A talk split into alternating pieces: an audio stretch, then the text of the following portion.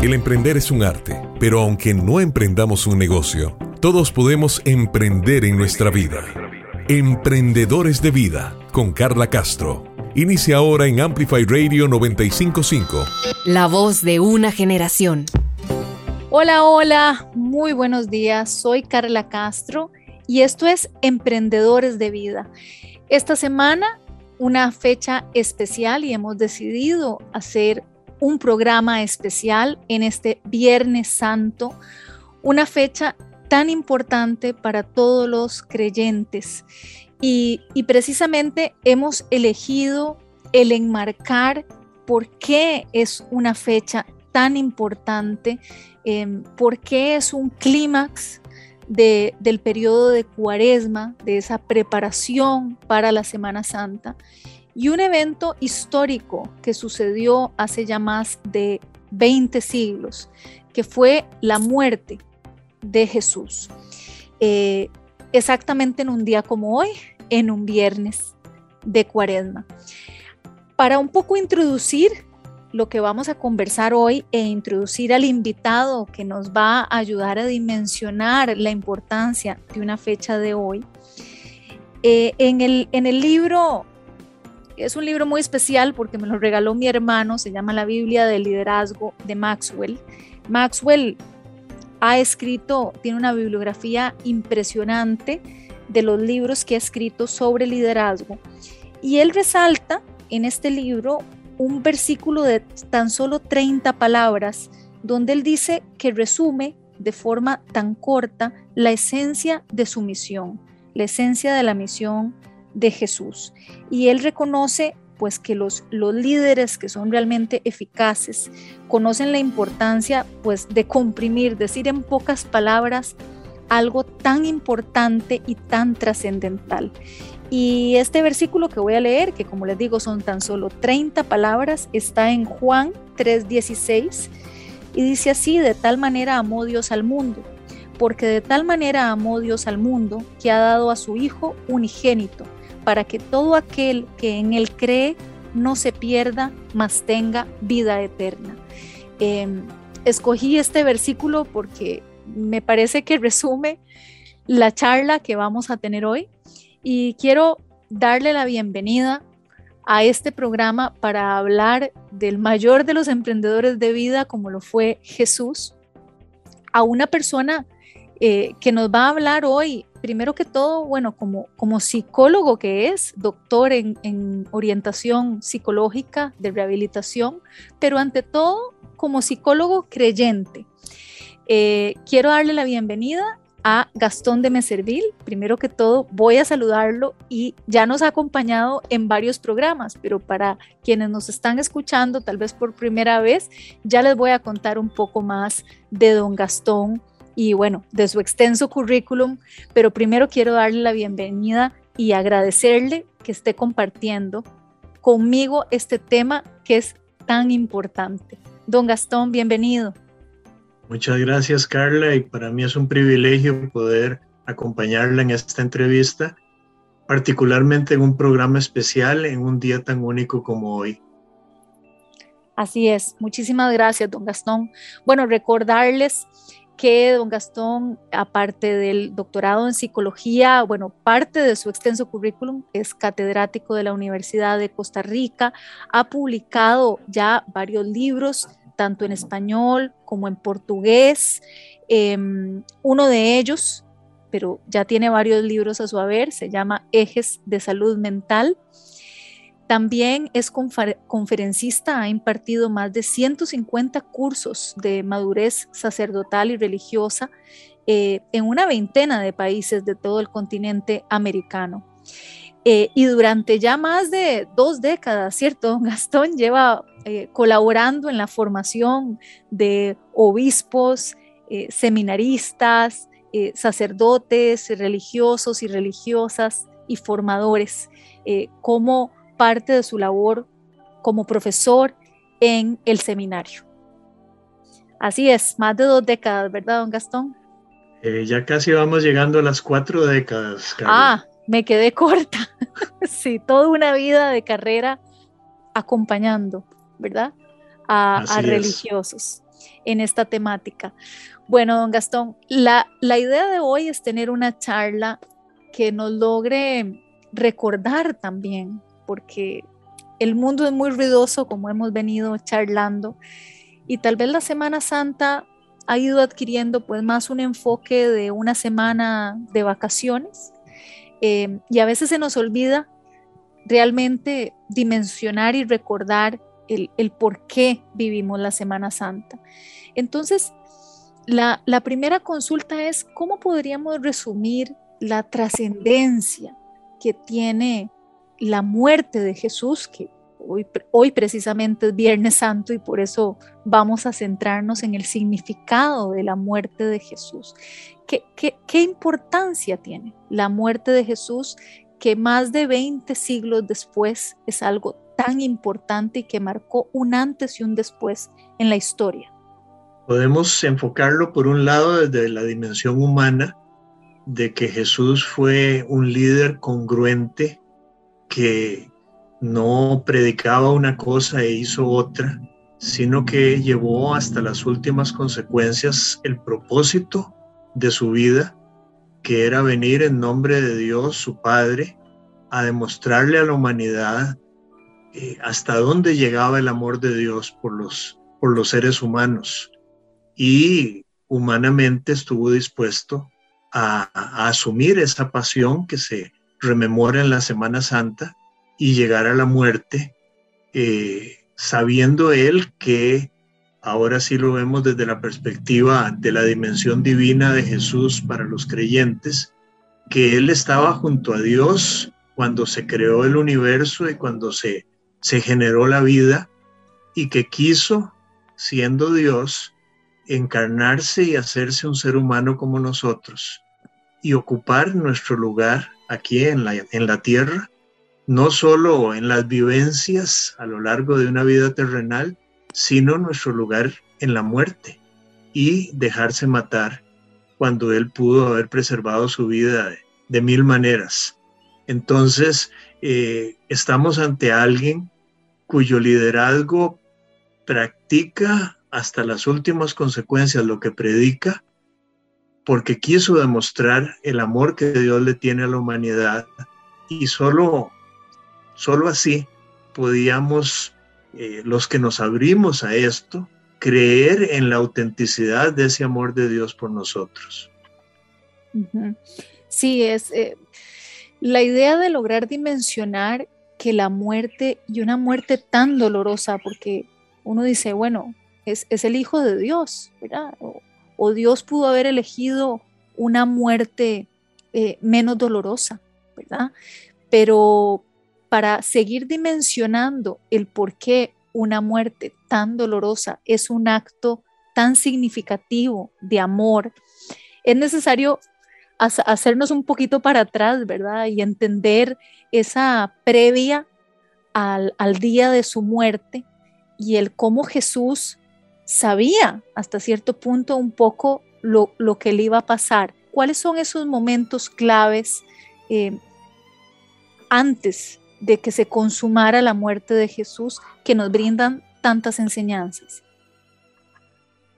Yo pienso que a veces no, no entendemos suficientemente que Jesús siendo un ser humano, nació de mujer después de un embarazo de nueve meses y fue un chiquito que tuvo que aprender a hablar y a caminar y, hacerse grande, eh, él fue comprendiendo que el significado de su vida lo llevaba a entregarla por completo. Pero eso eh, no es que por ser eh, Dios encarnado lo iba a vivir sin ningún sufrimiento, sin ningún dolor, sin ningún estrés.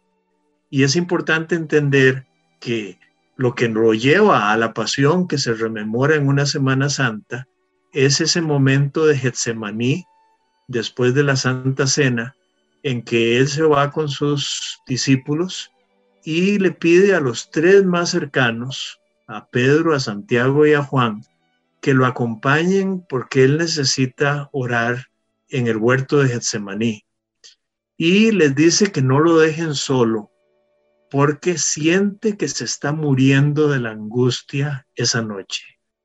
Para un psicólogo, esa expresión de angustia de muerte, de me estoy muriendo de la angustia, lo que refleja es un estrés negativo que llega al punto de volverse insoportable. Y es curioso porque en el Evangelio de San Juan se nos narra, y él fue, San Juan fue testigo presencial, aunque estaba dormido en ese rato porque sus amigos se le durmieron. Él narra que vio a Jesús sudar sangre de la angustia que estaba experimentando. Eh, los médicos han constatado que los seres humanos en una situación de tortura, en una situación de tragedia donde un hermano está viendo cómo le están asesinando a sus hermanos o a sus padres, cuando uno tiene mucho miedo, uno se empapa de sudor, es una reacción natural ante el miedo. Pero cuando ya no se puede sudar más porque el miedo es horripilante, eh, se rompen los vasitos capilares que rodean a las glándulas sudoríparas y ya en lugar de excretarse sudor, lo que se excreta es sangre. Y hay seres humanos que han llegado a sudar sangre en situaciones de terror. Entonces vemos a un Jesús que le dice al Padre con toda la sinceridad de su corazón, Padre, si fuera posible que pase de mí esta copa de dolor, si fuera posible que haya otro camino, que no tenga que pasar por esta pasión y esta muerte en una cruz. Y eso es lo que él sufre eh, en esas horas y es lo que al final termina diciendo, pero que no se haga lo que yo quisiera que pase o lo que te estoy pidiendo, sino lo que quieres tú. Y él comprende que, que el Padre le pide obediencia al designio de llegar a vivir y morir por nosotros como la muestra última de hasta dónde llega el amor de Dios por la humanidad. Y una vez que Jesús dice que no se haga mi voluntad sino la tuya, eh, se narra que llegó un ángel que lo, que lo consolaba y él empieza a experimentar una serenidad y una paz en sus emociones que no tenía momentos antes cuando estaba sudando sangre y sentía que se moría de la angustia.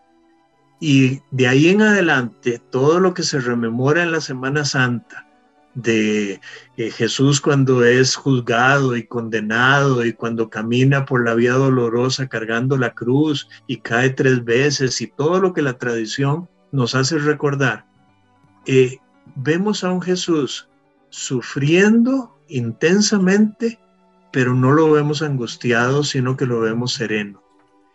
Eh, para mí es clave como psicólogo que entendamos que aún en los momentos más difíciles de nuestra vida, cuando somos capaces de entender que yo debo asumir el propósito de eso para lo que me siento llamado, aunque implique sacrificios muy grandes, si yo acepto esa realidad, el estrés negativo se convierte en positivo.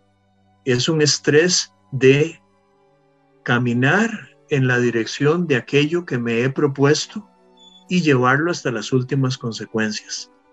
Entonces me parece que, ese momento es trascendental para llegar a eh, eh, el momento de la cruz eh, y en las tres horas antes de, de su muerte, ese Viernes Santo. Emprendedores de Vida con Carla Castro en Amplify 955. Qué increíble. Bueno, gracias por, por mostrarnos que el hecho de que Jesús sudara sangre eh, es cierto en el sentido de que fisiológicamente es posible. Yo, yo creía que era una metáfora, ¿verdad? Eh, entonces, qué increíble porque muestra en una dimensión humana, ¿verdad? Que fue lo que Jesús hizo. Eh, el dolor tan grande y la intensidad y la angustia de ese momento. Y, me detengo en esta imagen, don Gastón, que usted nos regala, porque en este programa en Emprendedores de Vida, en ya más de 60 programas que, he venido entrevistando gente, escuchando sus, sus testimonios y armando el rompecabezas de qué es lo que nos hace emprender en la vida, de verdad que la historia de Jesús y, este momento específico que escogimos para desgranar un poco más, que fue su muerte, los momentos previos a su muerte, y ya luego vamos a hablar de, lo que pasó después y su trascendencia, pero cómo su muerte nos da tantas lecciones de cómo él sobrellevó todo. Si nosotros tuviéramos que escoger rasgos que lo hacen un emprendedor de la vida, que lo hacen eh, el líder de los líderes de este momento eh, que usted escogió para, para mostrarnos, ¿cuáles podríamos citar? por ejemplo. Ah, eh, uno fue obviamente el sacrificio, pero también previo a la muerte de Jesús hay otras eh, lecciones que podemos aprender de su liderazgo. Le puedo contestar también desde una perspectiva cristiana y desde una perspectiva psicológica. En este caso voy a comenzar por la cristiana. Ya él les había dicho a sus apóstoles que el que quiera ser discípulo mío, que se niegue a sí mismo, que tome su cruz y que me siga. Y él va adelante. El líder verdadero eh, es el que va adelante guiando en el camino a sus seguidores. Y el camino que muestra Jesús es un camino de negación de sí misma, de sí mismo, para lograr el propósito al que se siente llamado, a, lograrlo en su plenitud y es un propósito que implica cruz, que implica sacrificio, que implica dolor. Y, él dice, síganme. Y él iba para Jerusalén en esos momentos, cuando, donde sabía que lo iban a enjuiciar y lo iban a condenar a muerte. Y les estaba enseñando que él como líder iba a estar primero en lo que le iba a pedir a sus discípulos que hicieran después. Lo otro interesante ya desde una perspectiva más psicológica, eh, yo lo puedo enmarcar dentro de una encuesta que se hizo hace unas décadas de qué es lo que hace que los líderes influencien realmente a la gente. Y el resultado de la encuesta fue que la gente se deja influenciar por los líderes en un tercer término por lo que los líderes dicen. Las palabras de los líderes eh, influencian a la gente, pero solo en tercer término. Que en segundo lugar la gente se deja influenciar por los líderes basados en lo que ellos hacen, en sus acciones, más que en sus palabras. Pero que la, gente eh, se deja impactar por los líderes, en primerísimo lugar, por lo que los líderes realmente son no es lo que dicen o lo que hacen, sino lo que ellos en su naturaleza más auténtica son y que por eso actúan y hablan como, como lo hacen. Eh, Jesús en el camino de, a través de Getsemaní y en la vía dolorosa y, clavado en la cruz, eh, nos demostró quién realmente era. Y lo curioso es que es el momento en que parece que nadie lo está siguiendo, más bien lo abandonaron todos, hasta sus propios apóstoles, con excepción de Juan, el Bautista que estaba ahí, y de su madre y la hermana de su madre y María Magdalena, que eran tres mujeres valientes y un hombre que, estuvieron junto a él, pero todo el resto se fue, porque era el momento en que sentían que, que no eran capaces de seguirlo en ese camino. Y sin embargo, él se mantiene en, el llamado que, que el Padre le hizo de aceptar quién era él en verdad. Y hasta se burlan de él y le dicen que si él es el Hijo de Dios, que lo demuestre bajándose de esa cruz. Y ese no era el momento para que él diera ese tipo de muestras de, de, poder sobrenatural. Era para que aceptara la voluntad del Padre de, de amarnos hasta la muerte. Ya él lo había dicho, amigo, es el que está dispuesto a dar la vida por sus amigos. Ustedes son mis amigos.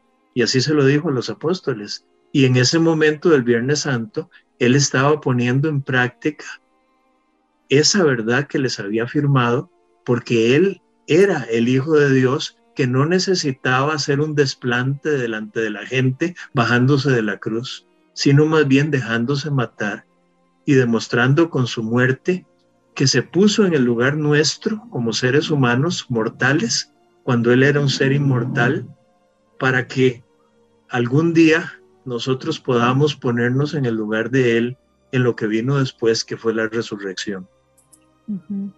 Así es. Para, para seguirnos deteniendo ahora sí en esta imagen de, lo que vivió Jesús ya el viernes, que es esta parte que pone a prueba nuestra sensibilidad, ¿verdad? Porque todo el Via Crucis, eh, la imagen de Jesús clavado en la, en la cruz, em, el sufrimiento, ¿verdad? Este, que lo hicieron pasar hasta ya el momento en el que, en el que dice sus últimas palabras.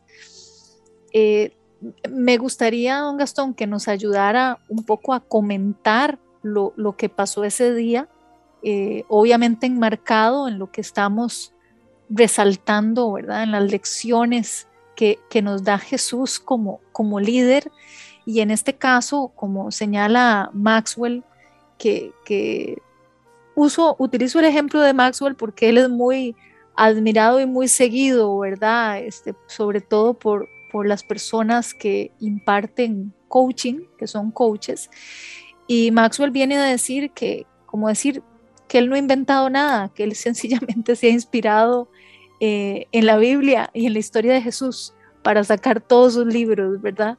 Y por ejemplo, cuando él se refiere a, a la muerte, él habla y lo denomina la ley del sacrificio y menciona, Jesús se mantuvo tan comprometido con su misión que permitió que hombres más débiles le atraparan, arrestaran y crucificaran. Jesús entregó su vida practicando la ley del sacrificio. Los líderes deben renunciar para ascender. Jesús pagó el precio supremo porque sabía lo que vendría.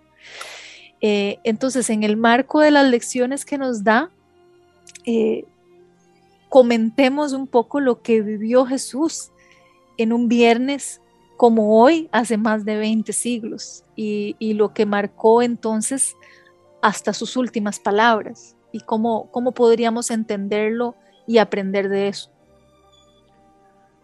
Sí, usted dice con mucho realismo, Carla, que a veces pensamos que porque Jesús era Dios, eh, Él no sufrió mucho, él, tenía una fuerza como para que no le doliera, pero Él en su humanidad eh, vivió todo lo que los seres humanos hemos vivido hasta lo que significa el clímax del dolor. Eh, cuando salió la película de Mel Gibson de la Pasión de Cristo, mucha gente se estremeció porque Mel Gibson sí quiso retratar de una manera realista lo que era un hombre torturado, flagelado, hasta hacerlo sangrar por toda, por todo su cuerpo. Y eh, nos compadecemos y a veces la gente decía, ¿por qué tuvo que presentar una imagen tan cruel y tan dura de, de lo que es el, el ajusticiamiento que realizaban los romanos? cuando querían eh, maltratar y, torturar a un condenado a muerte hasta clavarlo en la cruz para que se asfixiara por no poder respirar ahí eh, colgado de, un madero y que la gente eh, lo viera para como una, una muestra de lo que no debían imitar y, llevarlo hasta, hasta la indignidad máxima. Eh, eh, eres un hombre desnudo, llagado y, a punto de morir. Y sin embargo, en la misma película de Mel Gibson hay un, eh, un encuentro, que fue el encuentro en la vida dolorosa de Jesús con su madre, donde Jesús dice unas palabras que no vienen en los evangelios, pero que sí se basan en, las, eh, en la verdad de lo que dice eh, la carta a, los hebreos, que, son las cartas que están en el, en el Nuevo Testamento, de, de por qué Jesús aceptó sufrir tanto. Y donde su madre se inclina porque él está caído con la cruz eh, a cuestas y extiende sus, sus manos para consolar a su hijo, a quien lo están eh, torturando y matando. Eh, en el guion de, de Mel Gibson, Jesús le dice, mira madre, cómo todo lo estoy haciendo nuevo. Y esa frase es impactante porque lo que le está diciendo es no te fijes en la sangre, no te fijes en mi dolor, no te fijes en los padecimientos o el rechazo de todo el mundo contra mí. No, de esta manera yo estoy transformando este mundo, porque lo estoy transformando en el amor, no en el poder de, de demostrar que yo soy más poderoso que ellos y los aniquilo a todos. No me dejo matar porque los amo Qué increíble porque qué frase. Claro, que, qué frase es como decirle, mira más allá, mamá, ¿verdad? O sea, Exactamente. Eh, ve, más allá de lo que estás viendo en este momento, en el aquí y el ahora.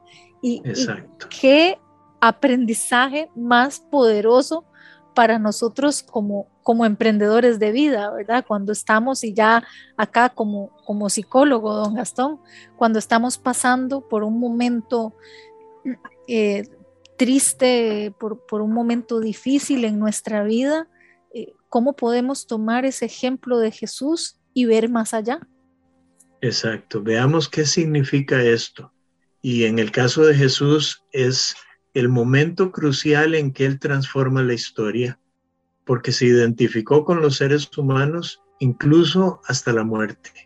Y cuando veamos lo que vino después del Viernes Santo, eh, vamos a ver de alguna forma cómo su madre que lo acompañó en la dolorosa, le llaman en, la tradición católica a una de, de, las formas de entender a la Virgen Madre de Jesús, eh, también vivió eh, el triunfo de Jesús después de la muerte. Sí, así es.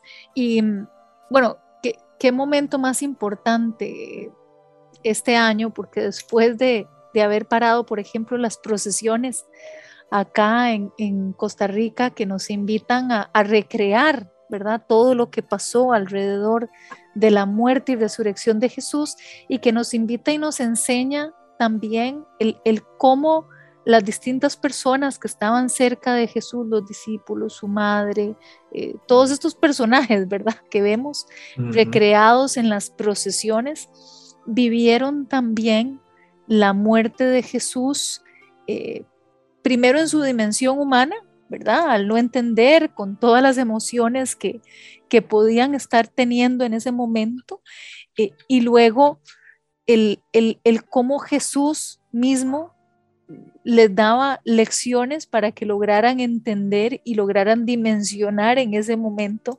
lo, que él estaba haciendo, ¿verdad? El para qué lo estaba haciendo. Exactamente, incluso como decíamos antes, en Getsemaní hubo un momento en que Jesús prácticamente le costaba aceptar que ese fuera el camino que el Padre le pedía, pero ya en la vía dolorosa, él tiene la serenidad de calmar a su madre haciéndole ver el significado del dolor que está experimentando e incluso cuando ve a las mujeres de Jerusalén que lloran por él, él, él las consuela a ellas. E, en lugar de sentirse pobrecito yo y, tener una autoconmiseración, eh, él está ya eh, entregado a, a la misión y al propósito que el Padre le había pedido. Y eso no quita que está en, el límite de sus fuerzas, tanto físicas como emocionales. De hecho, poco antes, instantes antes de morir, él cita una frase del Salmo 22 de la Biblia que dice, Padre, Padre, Dios mío, Dios mío, ¿por qué me has abandonado? y es que cuando experimentamos el dolor en grados extremos, nos sentimos totalmente solos, como que ya no hay nadie que esté de nuestro lado, ni nadie que nos pueda ayudar.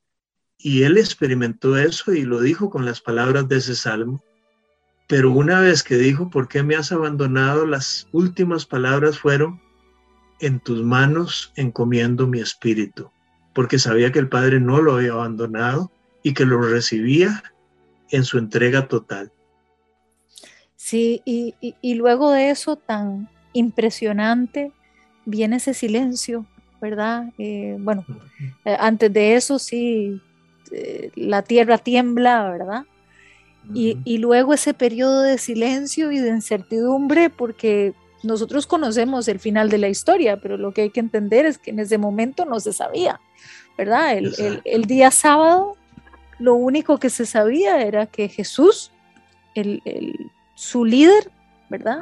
El ejemplo había muerto. O sea, yo, yo no sé, me, pongo como en el lugar de su madre, me pongo como en el lugar de los discípulos, ¿verdad? Desde la dimensión humana, de tratando un poco de, recrear lo que pasaba. Y, y, me imagino el nivel de incertidumbre y todas las emociones que podrían sentir diciendo, bueno, ¿y entonces qué? si Jesús, siendo el Hijo de Dios, murió, ¿qué podemos, verdad? ¿Qué, qué podemos esperar? Y, y, bueno, y luego viene ese, ese momento tan importante hasta hoy, que es la, la resurrección. Y ahora sí conversemos de la trascendencia de este hecho y del, y del significado que tiene para la humanidad.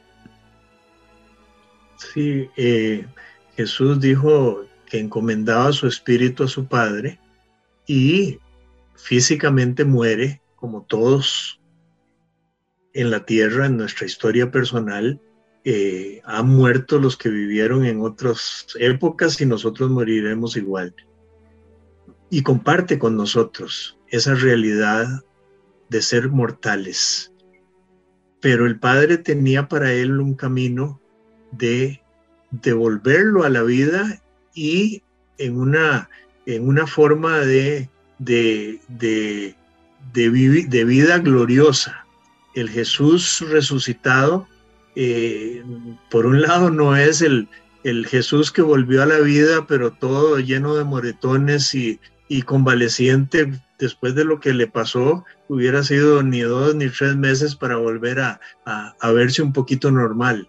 No, era un Jesús ya transfigurado, era, era un Jesús que, que incluso eh, como que no lo reconocían hasta que lo oyen hablar, hasta que eh, a María Magdalena la llama por su nombre y le dice María y ella se da cuenta que es el maestro, o los dos discípulos que iban caminando hacia Maús se iban quejando de que, de que todo terminó mal, que ellos que habían tenido tantas esperanzas y resulta que Jesús se les une y no lo reconocen. Y ellos le empiezan a explicar que, si Él es el único que no entendió que, que, hubo unos eventos en Jerusalén donde eh, la gran esperanza de quien se creía que era el Mesías lo habían matado y, y, ya, ya, ya no había nada que hacer. Ellos ya se iban para sus casas porque su sueño y sus esperanzas habían muerto. Y Jesús le dice que, que él sus corazones para entender y empezó a explicarles desde las escrituras cómo se había profetizado desde el Antiguo Testamento que iba a haber un Mesías, pero un Mesías doliente, y cómo después de morir iba a resucitar de entre los muertos. Y eres el primero en la humanidad, en la historia nuestra, que resucita a una realidad gloriosa como el Padre Dios nos, nos promete a todos nosotros. De hecho, cuando Jesús se encontró con Marta y María, las hermanas de Lázaro, que Lázaro era, había muerto y ellos eran la familia que lo hospedaba a él eh, cuando, cuando los visitaba, eh, María le dijo, si hubieras estado aquí no hubiera muerto mi hermano y, casi que le reclamó porque lo mandaron a llamar y no llegó y se atrasó. Y Jesús le dice que, que si ella, cree que Él es quien, quien es la resurrección y la vida, Y ella le dice que sí. Y entonces Jesús le dice que quien vive y cree en mí, aunque haya muerto, vivirá. Y lo que le está ofreciendo es que vamos a vivir un día lo que él vivió después de la muerte, que es ser devueltos a una vida eh, totalmente plena. Y aquí quisiera decir algo que no está en la Biblia y que debe haber sido un momento eh, enternecedor y maravilloso. Eh, no se menciona en los relatos evangélicos que cuando Jesús se, se, se reencontró con su madre después de resucitar, y es algo que sabemos que tiene que haber pasado. Claro. Eh, él estuvo él estuvo 40 días con ellos antes de ascender al cielo y, compartieron con él y sus apóstoles se dieron cuenta de que estaba vivo otra vez y que sus esperanzas no habían muerto. Y Pablo dice que, que hasta 500 personas lo vieron y que muchos de ellos todavía estaban vivos cuando él escribía y daban testimonio de eso. Y aquí nosotros vemos dos cosas muy bonitas. Una es que ellos están tan convencidos de que Jesús venció a la muerte, que ya no le tienen miedo a la muerte. Antes se fueron a esconder, estaban eh, aterrorizados de que los agarraran también y los crucificaran. Pedro, que era el líder de los, de los apóstoles, dijo que no lo conocía, que, que, no tenía nada que ver con él. y sin embargo, Jesús después le pide que si está dispuesto a, a seguirlo y a cuidar de, de, los otros apóstoles. Y décadas más tarde Pedro también es crucificado. Así como, con excepción de Juan el, eh, el evangelista, todos sus apóstoles fueron muertos y martirizados al final de sus vidas. Y ninguno de ellos renegó del testimonio de que habían visto al Señor resucitado y que no le temían a la muerte porque ellos también iban a resucitar como resucitó el Señor. Si hubiera sido una fábula que se inventó una secta de gente que les mataron al líder y después dijeron que había resucitado para, para seguir adelante con el proyecto, cuando ya los hubieran tenido atrapados y, condenados a muerte, se hubieran retractado y hubieran dicho, no, no, es que eh, eso no es cierto, eh, lo inventamos porque, bueno, eso era la, ese era el proyecto que nos habíamos hecho. Pero no, es que ellos son testigos del hecho más sobrenatural que ha ocurrido en la historia de la humanidad, que es que un ser humano resucitara y volviera a la vida de una manera gloriosa y que nos, nos dice que nosotros también vamos a resucitar como Él si vivimos para Él. Entonces, el encuentro de Jesús con su madre es que todo el dolor que ella sufrió, y lo sufrió desde que estaba recién nacido, y cuando lo llevaron a presentarlo al templo, le dijeron que a ella una espada le iba a atravesar el corazón.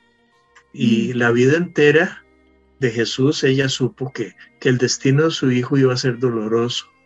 Pero cuando ya lo ve resucitado, ella, él la debe haber abrazado con una ternura y le debe haber dicho, mamá, ya todo pasó. Hemos triunfado sobre la muerte y esto es lo que le espera a todos los que crean y vivan en mí. Emprendedores de vida. Emprendedores de vida. En Amplify 955. Qué belleza. Eh, estaba pensando que, que sí es cierto, en, en todas las películas eh, no, sé si estoy equivocada, me corrijo por favor si estoy equivocada, pero en, las películas eh, sobre la vida de Jesús es, es muy poco lo, que se le dedica después de su resurrección o, en estos días, 40 días, ¿verdad? Usted nos mencionó que él anduvo eh, apareciéndosele a, sus discípulos y debieran de ser una película de eso, o no sé si ya existe. Se supone que Mel Gibson está filmando eso, pero ¿En lo han anunciado y, no ha salido de la película. ¿Qué fue lo que pasó después de resucitar?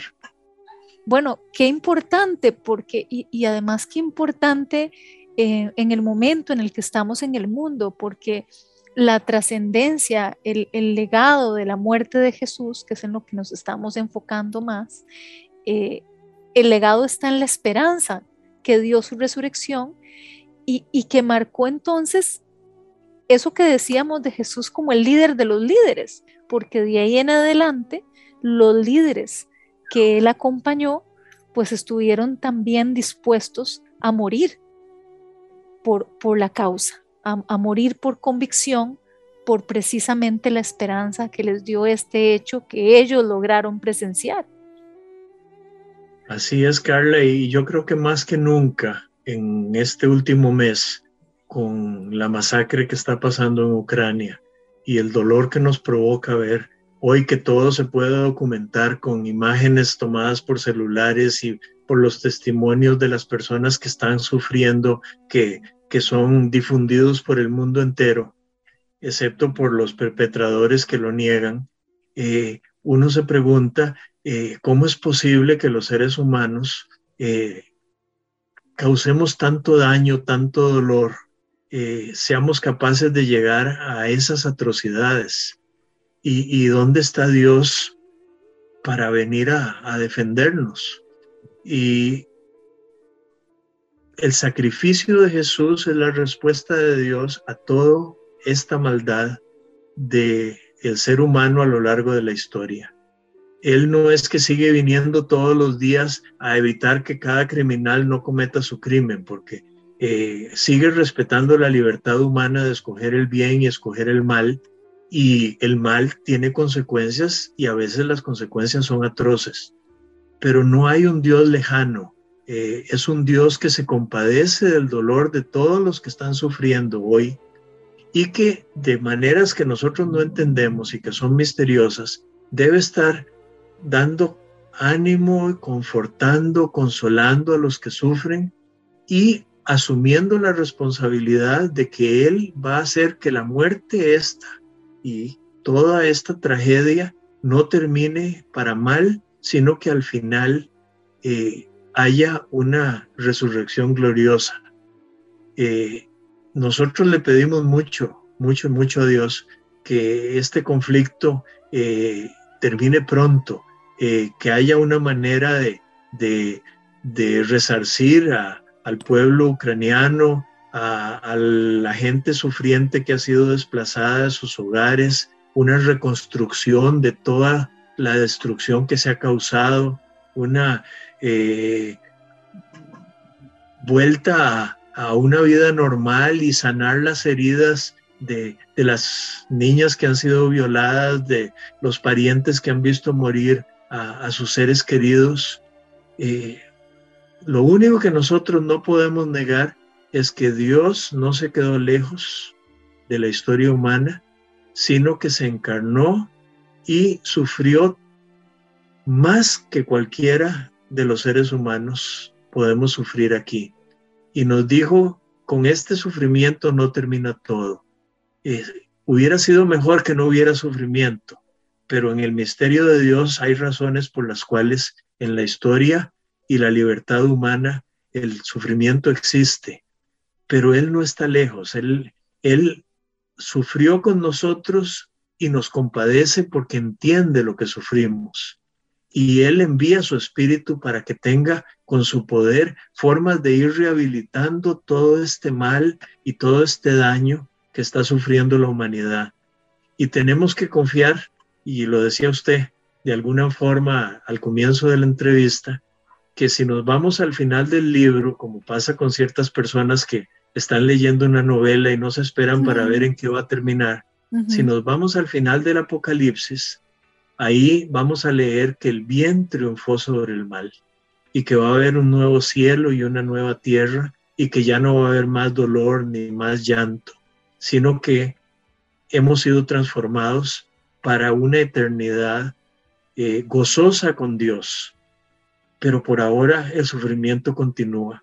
Y, Jesús lo vivió y, eso demuestra que Dios no está lejos, sino que, que en su Hijo nos demostró que nos amaba hasta morir sufriendo y que con ese poder podía eh, acabar con el mal de la tierra incluso con el poder de la muerte, para poderla conquistar y llevarnos a una nueva dimensión que va a ser plena y que va a ser eterna.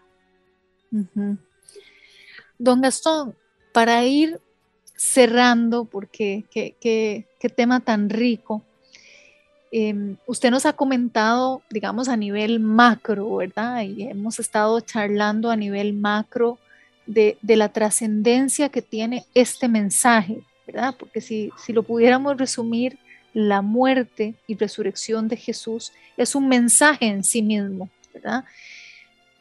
Y usted en su práctica como, como psicólogo, que escucha los dilemas de tantas personas, el, sufrimiento, el dolor que están pasando en el presente, ¿cómo podríamos, y, acá yo sé que usted ha mencionado varias cosas, pero la idea es como hacer un resumen que podamos aplicar a nuestra vida, ¿verdad? ¿Cómo podríamos resumir esa trascendencia en algo que pudiéramos aplicar a nuestro día a día, sobre todo para personas que escuchan este programa, porque buscan también un alivio, una inspiración en el testimonio de otras personas porque la están pasando mal en este momento. Eh, y precisamente cuando hablamos de ser emprendedores de nuestra vida, de emprender en nuestra vida, estamos refiriéndonos hipotéticamente a la situación de saber que nos vamos a caer constantemente, pero que todo el chiste de la vida es sabernos levantar. Y las veces que sea levantarse, y las veces que sea construir algo nuevo, si es que estas dificultades y adversidades que estamos viviendo destruyeron lo que conocíamos.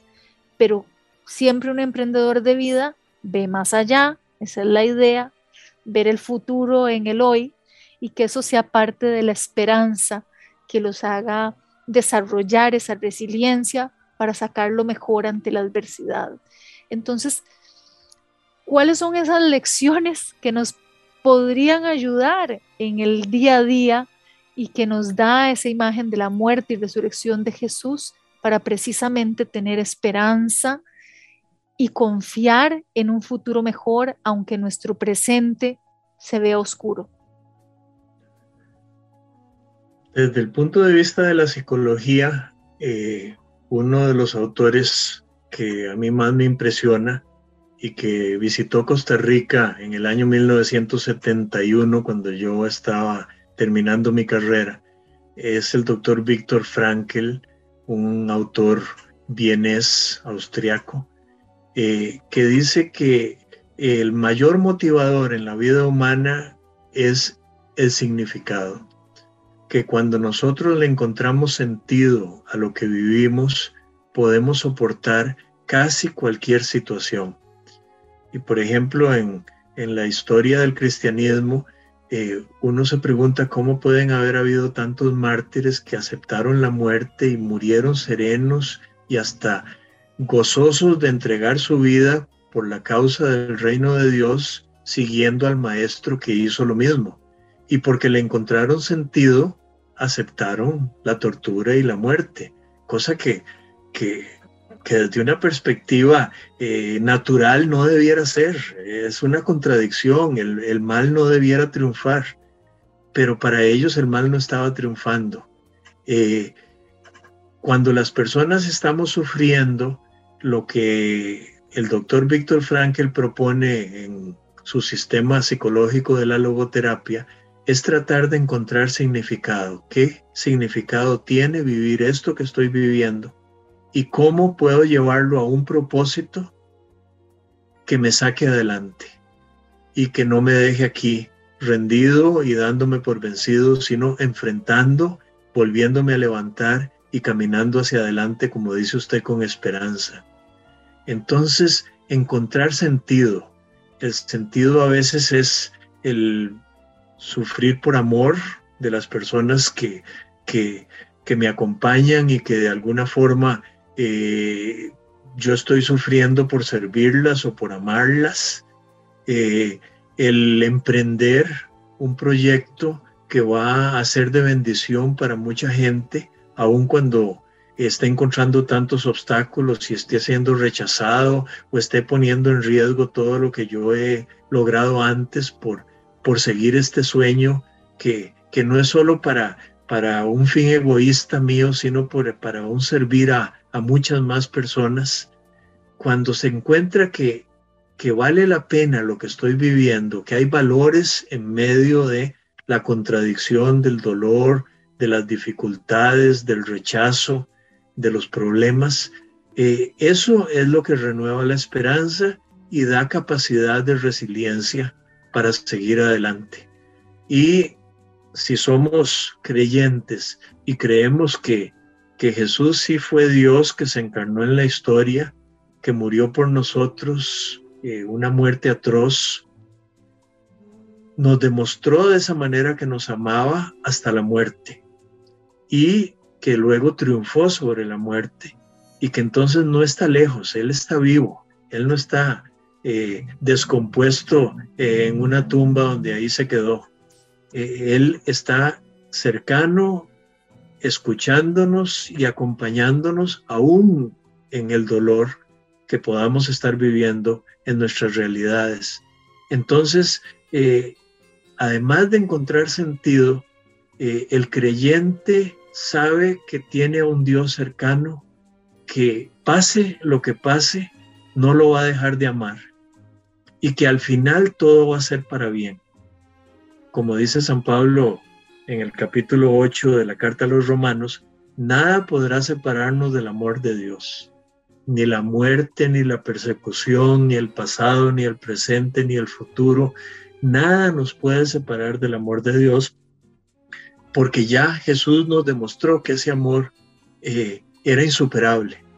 Entonces ahí es donde tenemos que, que, renovar nuestra confianza y nuestra esperanza de que aunque parezca que con la muerte todo termina, eh, no termina todo con la muerte.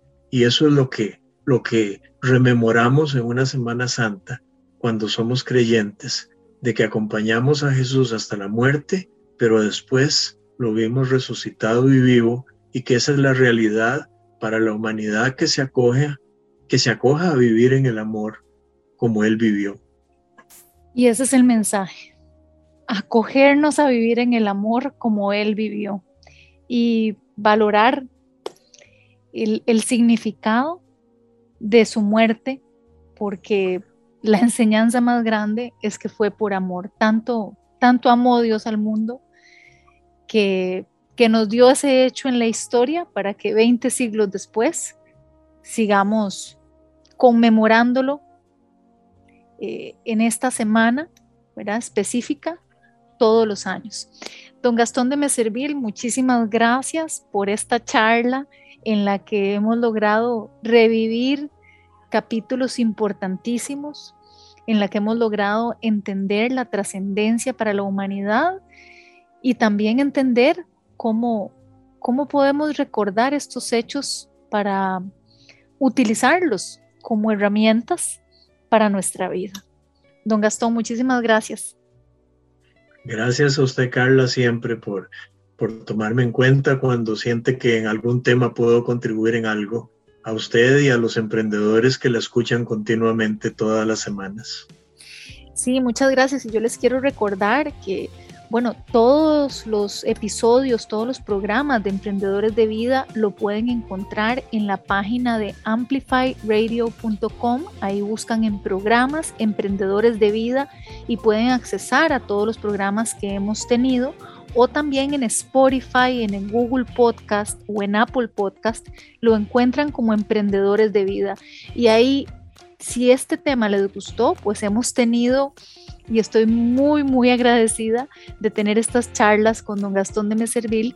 Ya hemos tenido varias charlas, hemos hablado de la dimensión espiritual, hemos hablado un poco de autoestima y todos el estrés, hemos hablado de la autoestima, hemos hablado de temas importantes. Así es, y todos estos entonces programas los pueden ubicar en el podcast de Emprendedores de Vida. Bueno, muchas gracias que, terminen de pasar una Semana Santa de reflexión y que vuelvan a revivir los hechos de este acontecimiento histórico para seguir entendiendo y reflexionando en el por qué Jesús es el mayor emprendedor de vida de todos los tiempos y el líder de los líderes. Y gracias por sus lecciones y gracias a ustedes por escuchar. Soy Carla Castro y nos volvemos a encontrar entonces el próximo viernes aquí en Amplify. Que estén muy bien y bueno, en un programa como hoy, muchas bendiciones y lo que les voy a desear es que Dios los acompañe siempre. Llegamos al final de Emprendedores de Vida, un espacio con contenido para nutrir tu cuerpo, alma y mente. Carla Castro vuelve el próximo viernes a las 7 de la mañana. Emprendedores de Vida, por Amplify Radio 955. La voz de una generación.